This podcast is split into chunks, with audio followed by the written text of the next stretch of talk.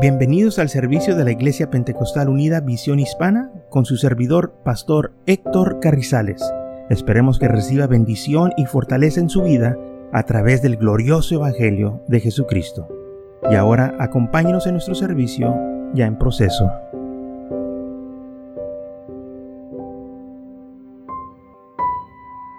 Romanos 9:33 dice, como está escrito, He aquí pongo en Sion piedra de tropezo y roca de caída. El que cree en él no será avergonzado. Si nosotros creemos en el Señor, nunca vamos a ser avergonzados. Nunca vamos nosotros a caer.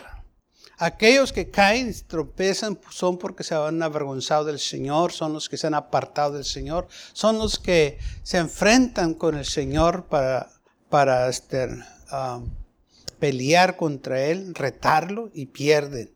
Pero el que cree en el Señor no será avergonzado. Y Pablo lo repite de nuevo en Romanos 10, 11. Pues la escritura dice, todo aquel que en Él cree no será avergonzado. No importa lo que el enemigo nos mande, las burlas, los desprecios, todo lo que se diga de nosotros no nos puede avergonzar, porque creemos en el Señor y si estamos firmes en Él. Lamentablemente muchos se dejan avergonzar, no sabiendo que no hay por qué avergonzarse. Ellos son los que van a trompezar y los que van a caer. Es muy fácil eh, tratar de este, uh, el enemigo de atacarnos si nosotros no estamos preparados. Es fácil hacerlo, él lo sabe hacer. Hay un dicho por ahí que dice, el diablo sabe, a quién se le parece. ¿Sabe por qué? Porque él sabe quién son los débiles y los ataca. Es más fácil atacar a un débil que a alguien fuerte. Alguien fuerte tienes que pensarlo. Y el enemigo ataca a los débiles usando la vergüenza, diciendo, hablando, intimidiendo, para que ellos se sientan avergonzados, diciendo cosas que no tienen sentido, haciéndose sentir que son insignificantes para avergonzarlos. Usa números, usa este, uh, comentarios negativos para avergonzar a los hijos de Dios. Pero si nosotros estamos firmes en el Señor, no vamos a ser avergonzados, porque la escritura dice, el que cree en Él no será avergonzado. O sea, escrito está, no vamos a ser avergonzados. No permitas que el enemigo te avergüence. Y usa nombres como, ah, ustedes son los aleluyas. Y mucha gente se avergüenza porque le dicen aleluyas. No te avergüences porque te dicen aleluya. Es más, que te dé gusto que te dicen aleluya y no otro nombre peor. Aleluya, me gusta. Religiosos y este que el otro y que se burlen de nosotros, búrlate y di lo que quieras. Yo no me avergüenzo del Evangelio porque es poder de Dios. Yo no me voy a avergonzar en lo que creo. Si tú no te avergüenzas en el pecado que andas, yo por qué me voy a avergonzar en el Evangelio que yo ando y vivo. Porque ellos no se avergüenzan de andar en el pecado, al contrario, ellos quieren que todos se den cuenta cómo andan y anuncian en dónde anduvieron y qué es lo que hicieron. Pero deje que el pecado acabe con ellos y vamos a ver si valió la pena todo lo que hicieron. Porque viene un día en que el hombre va a dar cuenta por sus acciones. La Biblia dice que va a haber un juicio, donde el hombre va a dar cuenta por su vida. En Isaías 28, 16 dice, por tanto, Jehová, el Señor, así dice, he aquí que yo he puesto en Sion por fundamento una piedra, piedra probada, angular, preciosa, de simiente estable. El que cree no será, no se apresure. Va a estar firme esta persona, no va a ser intimidida, no va a caer, no se va a dejar llevar por las cosas que el mundo hace o nos dice para avergonzarnos. Gente se burla porque vinimos a la iglesia. ¿Y qué tiene de malo venir a la iglesia? Porque es de burla. Porque el enemigo les pone eso en su mente, que se burlen de nosotros, para tratar de avergonzarnos. Pero ¿qué dice la escritura? El que cree en Él no será avergonzado. No importa en qué condición nos encuentremos, en donde estemos, no vamos a ser avergonzados porque sirvemos al Señor. Primera de Pedro, capítulo 2, versículo 4. Dice así, acercándonos a Él, piedra viva, desechada ciertamente por los hombres, mas para Dios escogida y preciosa. Ahora, desechada, despreciada por los hombres. Sí, el hombre desecha, desprecia las cosas de Dios. Y aparte de eso se burla. Y dice, en la iglesia hay, pues ahí lloran. Sí, ahí lloramos. Pero también yo he visto borrachos llorar también. ¿Qué es la diferencia? ¿Por qué no se burlan de ellos? No porque ellos son del, del partido ese. Y parece que a la iglesia le miran todos los defectos. Que en la iglesia hay esto y que hay, que hay los otros, que mira, esta persona es esta, esta persona es la otra. Y la iglesia todos los defectos le encuentran. Y a las cantinas ningún defecto les encuentran. Qué casualidad, ¿no cree usted? Ni dicen nada malo de las cantinas. Ni del cantinero, ni de las cantineras. Oh, pero el pastor todos los defectos le miran para tratar de avergonzarnos. Porque es lo que el enemigo quiere, que nosotros nos avergüencemos para apartarnos de la iglesia. Porque si el enemigo logra que usted se avergüence del pastor, usted va a dejar de ir a la iglesia porque se siente avergonzado, no quiere acercarse a esa persona para que usted tampoco sea objeto de burla y se aparta. Es lo que el enemigo quiere que se avergüence de la iglesia donde usted se congrega para que no asista más. Ese es el plan del enemigo. Pero si usted cree en el Señor, dice, no serás avergonzado. Usted tiene que saber que el enemigo quiere sacarlo de la iglesia. Quiere que usted se sienta mal estando en esa iglesia, porque Él lo está dando esa vergüenza falsa, porque no tiene usted de qué avergonzarse del Evangelio glorioso de Cristo Jesús, de la iglesia donde le predican las palabras de vida eterna, la iglesia que lo ama y se interesa de usted. El enemigo no va a querer que usted esté en la iglesia, por eso usa la vergüenza Muchas veces la gente dice, no, hombre, yo no quiero estar con esa persona y yo no quiero que me vean, me da vergüenza. Claro que sí. Es lo que hace la vergüenza, que se aparte. Y si el enemigo puede lograr que inculcarle vergüenza en su vida, lo va a apartar de la iglesia.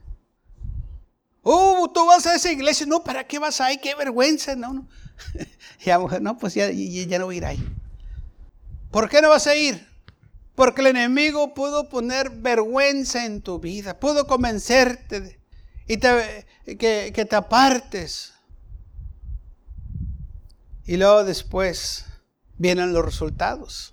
Porque la gente nomás piensa al momento y no piensa lo que viene después.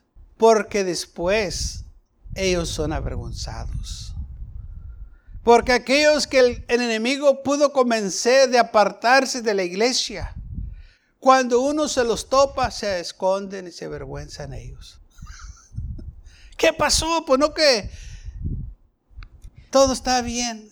No por, pues no por eso te fuiste porque te da vergüenza y ahora te topas con la gente y te da vergüenza. ¿Sabe? Porque ahora el enemigo los está avergonzando a ellos. Porque dice la Biblia, he aquí pongo en Sion piedra de tropezo y roca de caída. Sí, gente va a caer, se va a tropezar, porque se avergonzaron del Señor. Pero el que creen en Él no serán avergonzados. dice el Señor, aquí, yo he puesto en Sion por fundamento una piedra, piedra probada, angular, preciosa, de cimiento estable. En lo que nosotros tenemos está estable, hermanos.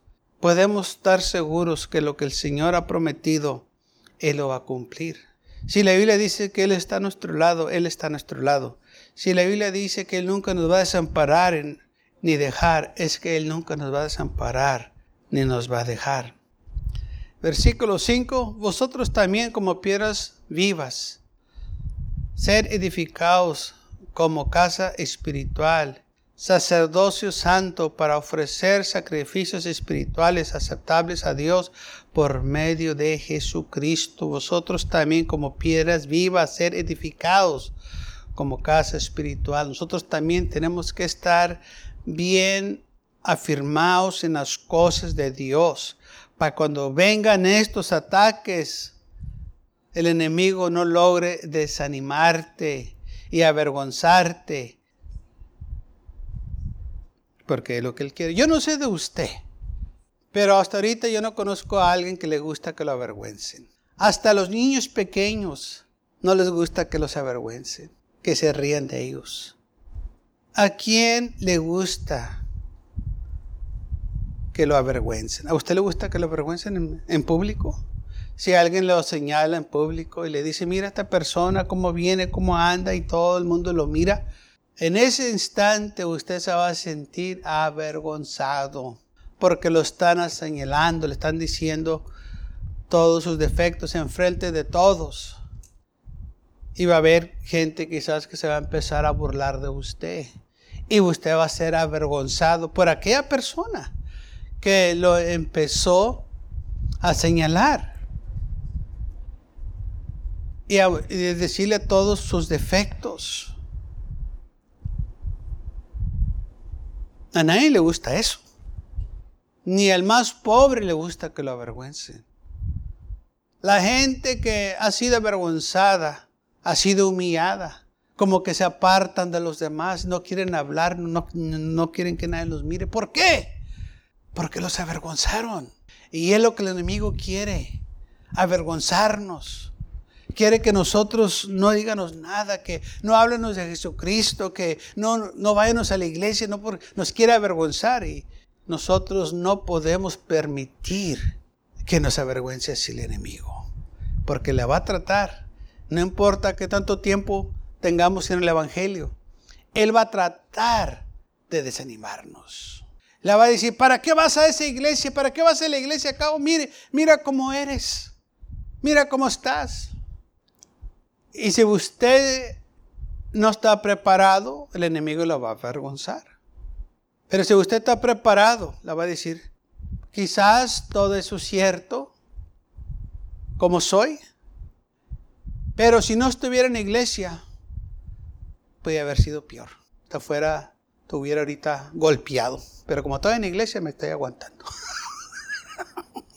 para insultarme de esa manera.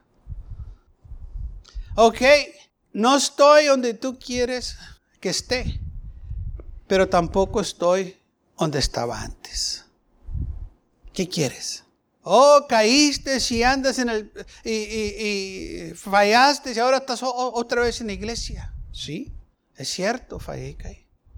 Pero no te da gusto que regrese o me quieres ver allá perdido todavía. ¿Qué es lo que quieres? ¿Mm? Hay que saber cómo contestar. Porque el enemigo nos quiere desanimar. Dime tú una persona que nunca ha fallado. Ahora, no me estoy justificando. Nomás no quiero que me avergüences. Quiero que le des gracias a Dios que ha llegado de nuevo. Porque no sea que un día te suceda a ti. Porque nadie sabemos las luchas y las pruebas que nosotros pasamos personalmente. Y es muy fácil para algunos nomás estar condenando, sin saber la situación de los demás. Y es lo que el enemigo usa para avergonzarnos. Y lamentablemente por eso muchos no regresan a la iglesia porque el enemigo les ha dicho y los ha convencido que nadie nos quiere en la iglesia y que los van a avergonzar. Y no es cierto. En ninguna parte en la Biblia usted va a encontrar que Jesús avergonzaba a la gente. Por más culpables que la gente era, Él nunca los avergonzó, sino les mostró compasión y amor y otra oportunidad que les daba. Así como a la mujer que fue sorprendida en el acto del adulterio. Cuando los hombres la querían apedrear, que le dijeron, Señor, esta mujer fue sorprendida en el mismo acto de adulterio. La ley dice que nosotros la debemos de apedrear, pero ¿qué dices tú? Dice, para tentarlo, para poderlo acusar.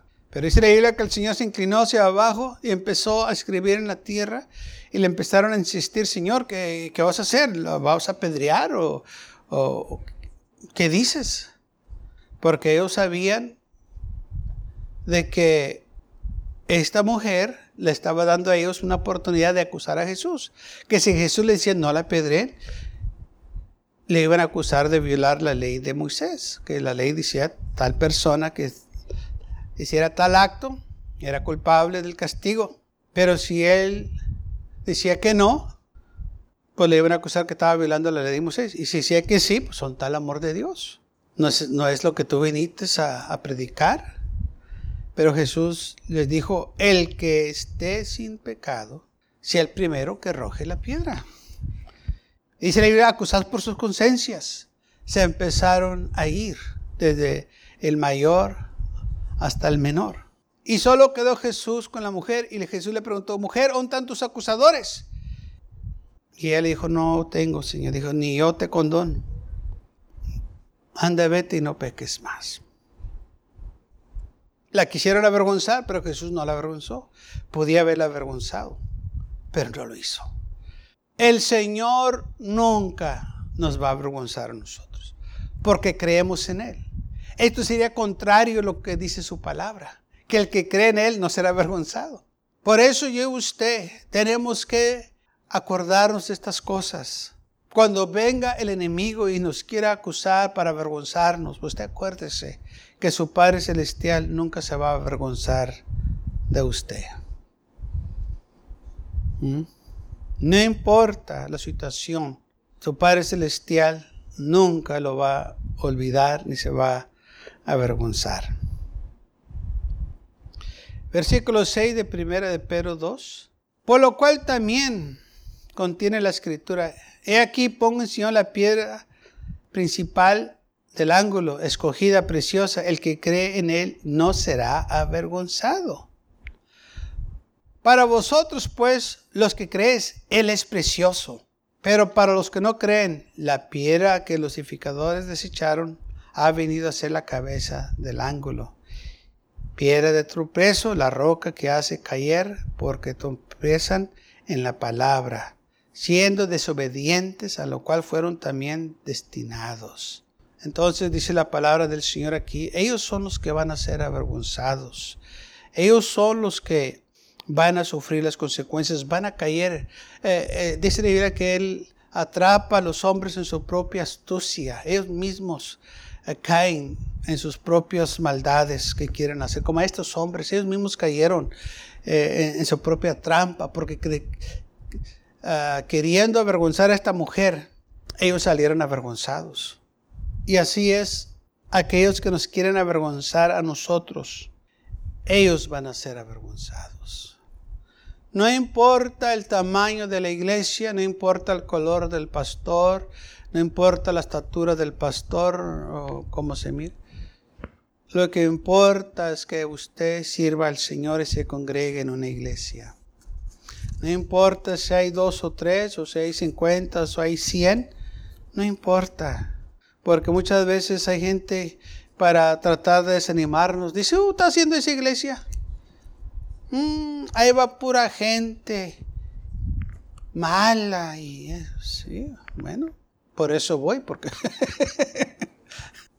la iglesia no es para los buenos, es para los malos. ¿Vas a esa iglesia? Sí, ahí hay puras mujeres. No, hay de todo, mujeres y hombres. O vas a esa iglesia y hay puros viejitos. Y todo el tiempo parece que nomás uh, seleccionan, vea cierta cosa. Oye, yo cuando voy a la tienda también vieron muchos viejitos. Y no dejo de ir a la tienda nomás porque hay ancianitos. Es más, en las tiendas hasta les hacen este, muchas comodidades para que los ancianitos vayan, fíjate les, dan carritos y les, ayudan con su mercancía a, los carros y para que ni se bajen. ¿Y por qué yo me voy a avergonzar? Porque vienen ancianitos a la iglesia. Pero así es el enemigo, que quiere que nos avergüencemos de lo que hay en la iglesia. Y si nosotros no tenemos cuidado, caemos en esa trampa.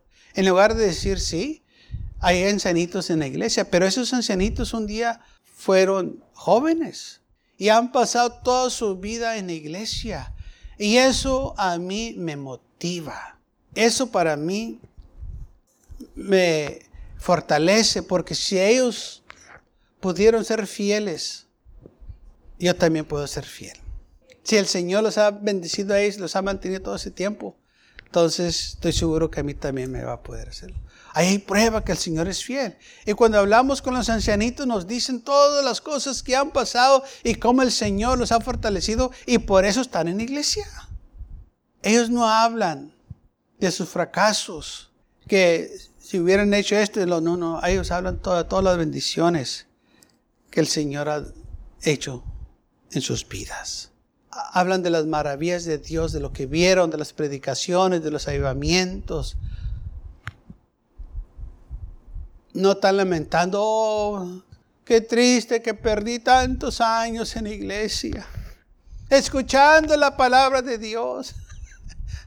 Nunca va a ir eso. Al contrario, va a decir, Oh, yo pasé todo mi tiempo en la iglesia, en la casa de Dios, alabando y glorificando su nombre, bendiciones en mi vida, sobre mis hijos, sobre mis nietos. y los, los oye hablar de esa manera. Porque así es. Los que creen en el Señor no serán avergonzados. Pero habla con aquellos que se burlaban de las cosas del Señor y que nunca se remaron al Señor. Y están lamentando sus vidas. ¿Cómo perdieron tanto tiempo en el mundo, en, el vicio, y no tienen nada. Muchos enfermos, sufriendo de enfermedades por causa de la vida que vivieron, aparte de la edad. ¿Sabe qué? Nosotros no tenemos que lamentar nada de las cosas del Señor que hemos vivido para Él. Quizás lo único que podemos lamentar es que no nos esforzamos más para las cosas del Señor. Oh Señor, hubiera yo hecho más para ti. Porque así debe de ser, hermanos. Esforzarnos todo lo que podemos para la gloria de Dios. Porque vale la pena servir al Señor. Vale la pena esforzarnos porque grande va a ser nuestra recompensa en el cielo, hermanos. La salvación es por gracia. Las obras nos salvan.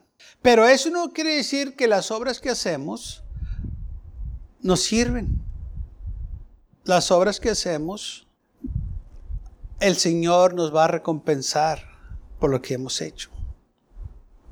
Tan fácil así. Si usted trabaja para el Señor, dice la Biblia que el que gana almas es sabio, porque usted va a tener una gran recompensa en el cielo. Y por eso nosotros tenemos que tener estas cosas en mente, de hacer todo lo posible para trabajar para el Señor. Muy bien, en el versículo 9. Mas vosotros sois linaje escogido, real sacerdocio, nación santa, pueblo querido por Dios, para que anunciéis las virtudes de aquel o que llamó de las tinieblas a su luz admirable. Ya no andamos en tinieblas, andamos en la luz. Dice, nosotros somos linaje escogido, real sacerdocio, nación santa, pueblo adquirido por Dios. Para que anunciéis las virtudes de aquel que os llamó ¿Qué es lo que debemos de hacer? Anunciar las virtudes de aquel que os llamó. Es nuestro deber anunciar, proclamar el glorioso evangelio, compartirlo con los demás, decirle a ellos, lo que yo tengo tú también lo puedes tener. Todo lo que tienes que hacer es arrepentirte de tus pecados, venir a los pies de Jesucristo, entrégale tu vida a Él. El proceso, hermanos, es de humillarnos. Dice la Biblia que Dios resiste a los soberbios o al orgulloso, pero da gracia al que se humilla. Hoy, este, hoy nosotros eh, estamos viviendo en tiempos difíciles, en tiempos duros, en mucho orgullo. Y claro que todo el tiempo ha visto, pero parece que ahora gente, eh, eh, por el tiempo que vivimos los últimos días, está multiplicando más el pecado. Gente muy orgullosa, gente con espíritu de altivez, que piensan que no necesitan al Señor para nada. Pero deje que la muerte llegue a sus vidas y va a ver cómo cambian. Le dan más crédito a la esencia, a lo que dice los políticos o el presidente, que lo que dice la palabra del Señor.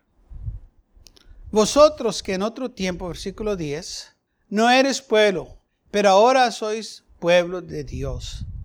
Que en otro tiempo no habéis alcanzado misericordia, mas ahora habéis alcanzado misericordia. ¿Cómo nos vamos a avergonzar porque hemos alcanzado misericordia? Y es lo que el enemigo quiere, que nos avergüencemos de estas cosas. ¿Cómo me voy a avergonzar yo, como cuando dice la Biblia que soy linaje escogido, real sacerdocio, nación santa? No hay de qué avergonzarnos. Al contrario, es de qué regocijarnos, que antes no éramos su pueblo, pero ahora somos su pueblo. No habíamos alcanzado misericordia, pero ahora hemos alcanzado misericordia. Gracias a Dios por ello. Salmos 25, 2 dice, Dios mío, en ti confío, no sea yo avergonzado, ni se alegren de mí mis enemigos. Dice, yo no voy a ser avergonzado. No importa lo que los enemigos digan de mí o dicen o me hagan y este y el otro, yo no voy a dejar que me avergüencen. Yo sé en quién yo he confiado. Yo sé que yo soy linaje escogido, real sacerdocio. Yo sé que mi Padre Celestial me ama y Él va a suplir todas mis necesidades conforme sus riquezas en gloria. ¿Por qué me voy a avergonzar yo del Señor porque me sacó del pecado y me dio una nueva vida. ¿Cómo me voy a avergonzar de eso? En ninguna manera. Pero el enemigo quiere que nosotros nos avergüencemos para apartarnos del Señor. Gracias por acompañarnos y lo esperamos en el próximo servicio. Para más información, visítenos en nuestra página web macallen.church. También le invitamos que nos visite nuestra iglesia que está ubicada en el 2418 Bowman Avenue con esquina calle 25 en McAllen, Texas 78501.